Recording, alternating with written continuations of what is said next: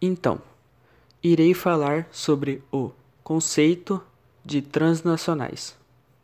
O conceito é empresas que possuem matriz em seu país de origem e atuam em outros países através da instalação de filhas.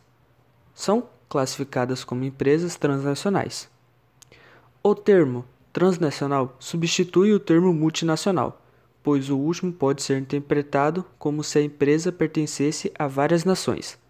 Já o primeiro relaciona-se ao fato de a empresa ultrapassar os limites territoriais de sua nação para atuar no mercado exterior.